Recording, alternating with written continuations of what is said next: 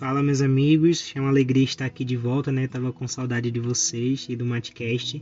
E eu tenho certeza que se você já leu o título do episódio, você vai ficar bem mexido com essa palavra de hoje, tá? É uma, um assunto que eu não, não bolei roteiro, não bolei nada, sabe? Eu só quero conversar é, com vocês a respeito de algumas coisas que estão no meu coração. E é isso, tá? Fica com o episódio de hoje. Antes de começar esse episódio, eu queria de verdade pedir para que vocês compartilhassem, sabe, o Matcast, um episódio que você gosta nas suas redes sociais, sobretudo no Instagram, né, no seu history, e compartilha com os amigos, sei lá. Mas eu lembro que o Papa Paulo VI fala que aquele que ajuda na evangelização tem os méritos de um evangelizador, né? Então, se você ajuda né, nessa obra de evangelização, que é esse podcast, eu tenho certeza que Deus se alegra muito, sabe? E você está ajudando ajudando na salvação das almas. Mas enfim, o que eu quero falar de, com vocês hoje, conversar, né, na verdade, é sobre o amor de Deus. E eu falei para vocês, repito, que não bolei um roteiro nem nada, sabe? Mas essa mensagem, sabe, essa palavra tem aquecido meu coração e não é de hoje. É, alguns poucos amigos, né, puderam estar presentes no Ramin, que foi uma experiência, né, um projeto de Deus que nós fizemos aqui em Olinda, Pernambuco. É, e lá eu tratei disso, né? Ministrei a palavra e falei sobre o grande amor de Deus é, mediante tantas coisas que eu comentei lá, eu falava sobre os primeiros cristãos, sabe? Que a expectativa deles era de que aquele que há de vir virá e ele não tardará, sabe? Essa mensagem queimava o coração deles.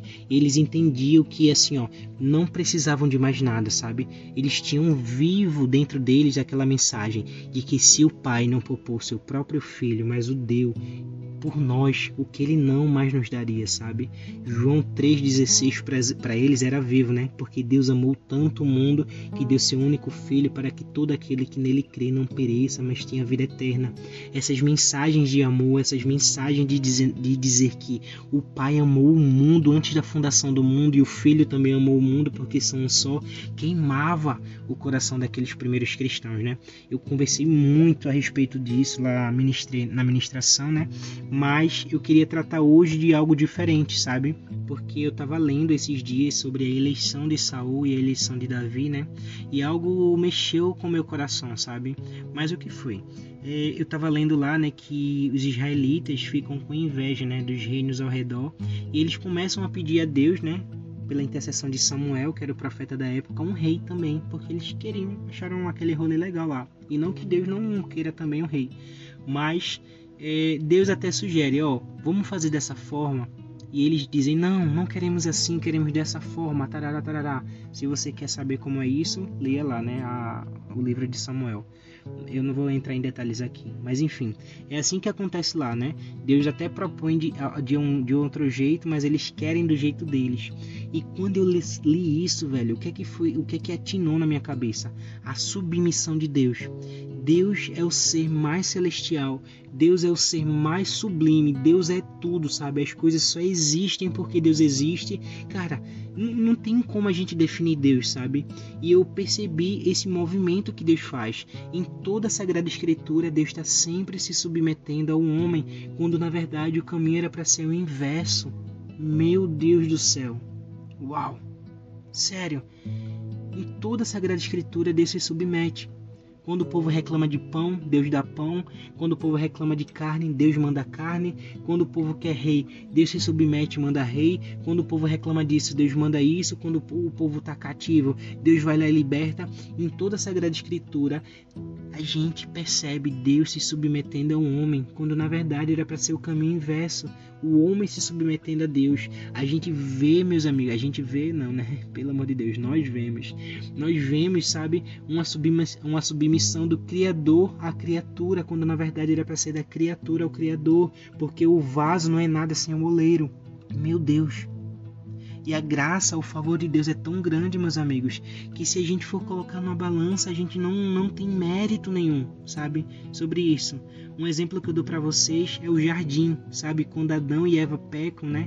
E eles desobedecem a Deus, o que é que Deus faz? No capítulo 3, versículo 22, Deus diz assim: é, a, a Sagrada Escritura diz assim: E o Senhor Deus disse: Eis que o homem se tornou como um de nós conhecedor do bem e do mal.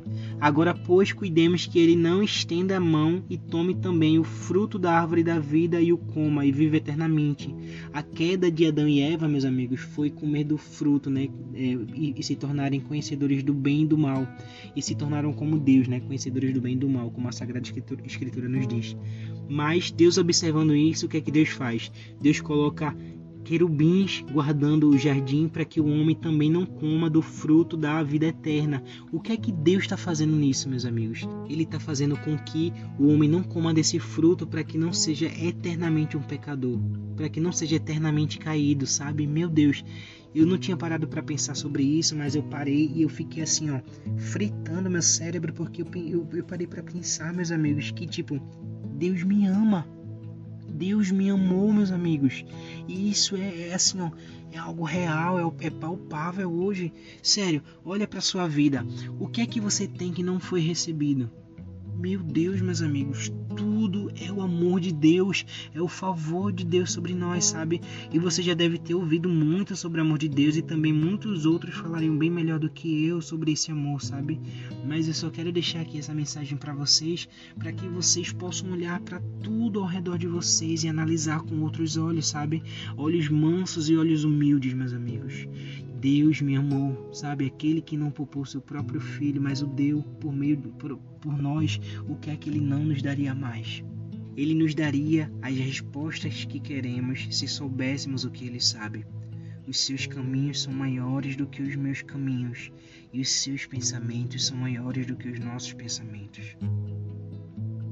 É isso, meus amigos. Jesus te ama. Compartilhe esse episódio e Deus abençoe você. Quem tem ouvidos para ouvir, ouça.